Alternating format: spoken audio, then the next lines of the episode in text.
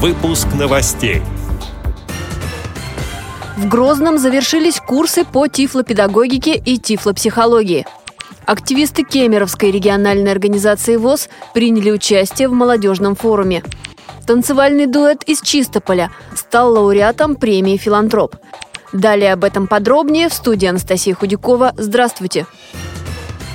Московский педагогический государственный университет и Министерство образования Чеченской Республики совместно с обществом слепых провели курсы по тифлопедагогике и тифлопсихологии. Занятия проходили в Грозном в специальной коррекционной общеобразовательной школе-интернате для слепых и слабовидящих имени Валида Дагаева. После сдачи государственного экзамена 22 преподавателям вручили документы об окончании, а особо отличившимся также вручили грамоты. Курсы состояли из трех семинаров – зимнего, весеннего и летнего. О том, как проходило обучение, рассказала Маликат Хажуханова, заместитель директора по коррекционной работе школы-интерната. Каждая сессия имела свою специфику. Например, вот в первую сессию нас знакомили с классификацией э, лиц нарушений зрения, э, заболеваний зрительного органа, и на практической части мы брали медицинские карты детей, выписывали заболевания и по их классификации прогрессирующие заболевания,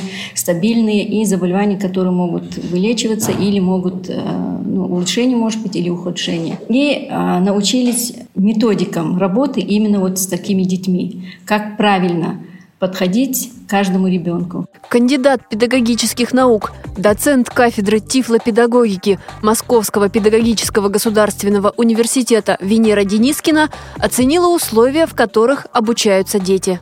Я посмотрел, есть и компьютерный класс, есть и принтеры брайлевские. Э, многие пособия, которые я называла, слушатели мне хором отвечали, это у нас есть, это мы применяем. Прошлась я по классам. Очень материально-техническая база неплохая. В чем я вижу продвижение школы? Обязательно центр помощи родителям, дошкольное образование – или дошкольное отделение. Если отделение, тогда очень хорошее должно быть консультативное отделение. Школа должна стать ресурсным центром для демонстрации приемов и методов работы со слепыми и слабовидящими детьми для демонстрации кому?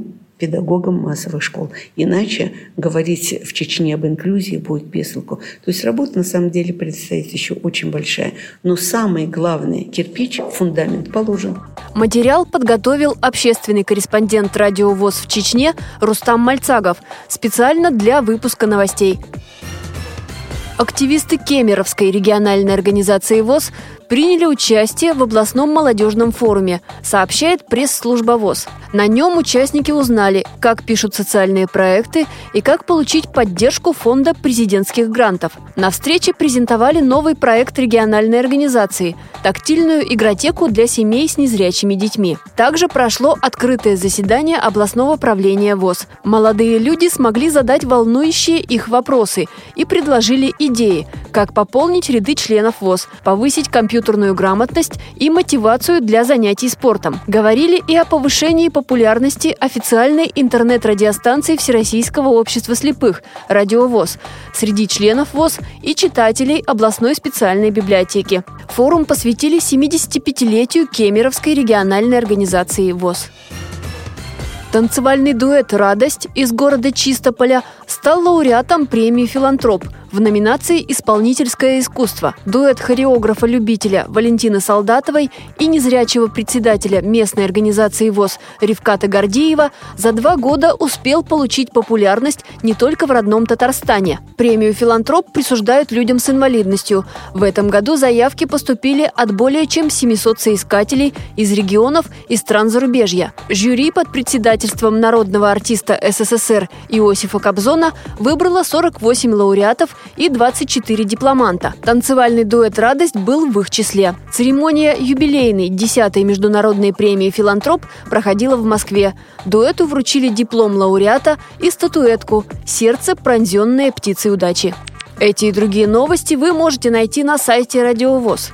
Мы будем рады рассказать о событиях в вашем регионе. Пишите нам по адресу новости собака ру. Всего доброго и до встречи!